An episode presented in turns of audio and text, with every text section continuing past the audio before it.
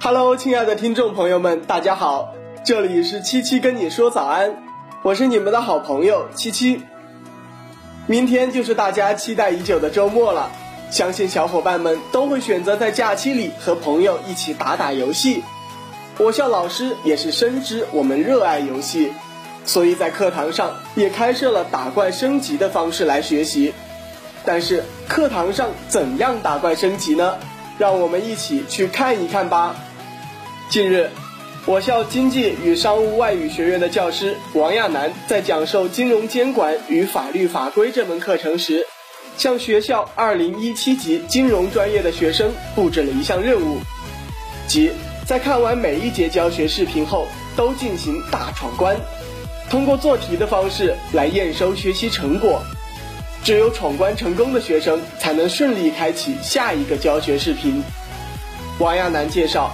金融监管与法律法规课程是学校金融专业的学生必修的专业基础课，相较于其他专业课程，理论性更强，学习难度更大，容易导致学生学习积极性不足。为了解决这一难题，王亚楠便决定在教学中加入学生喜闻乐见的元素，比如在每节视频后设置大闯关环节。让学生在课堂上相互竞技、升级打怪，使这门枯燥乏味的课程变得生动有趣。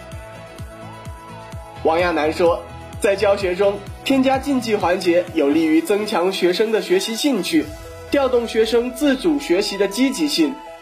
此外，也有利于老师督促学生是否认真顺利完成学习任务，全面了解掌控每一个学生的学习情况。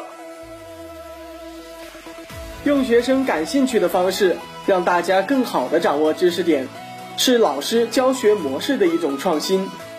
我们的人生可以看作是一场游戏，而最近第二学位的扩招可以看作是一个副本哦。但是第二学位我们应该如何去获取呢？接下来就让七七给大家介绍一下吧。近日。教育部正在研究第二学位扩招的消息登上热搜，有人说这可谓是考研党的新出路。第二学位究竟是什么呢？对考研党有什么重大影响？通俗点说，本科生在毕业拿到自己的学士学位及第一学位之后，可以报名参加国家教育部认可的其他高校自行组织的第二学位考试。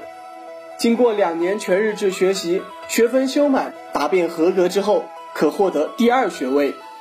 第二学位主要招收当年普通高校本科毕业并获得学士学位的应届毕业生，以及近三年普通高校本科毕业并获得学士学位，目前尚未就业的往届生。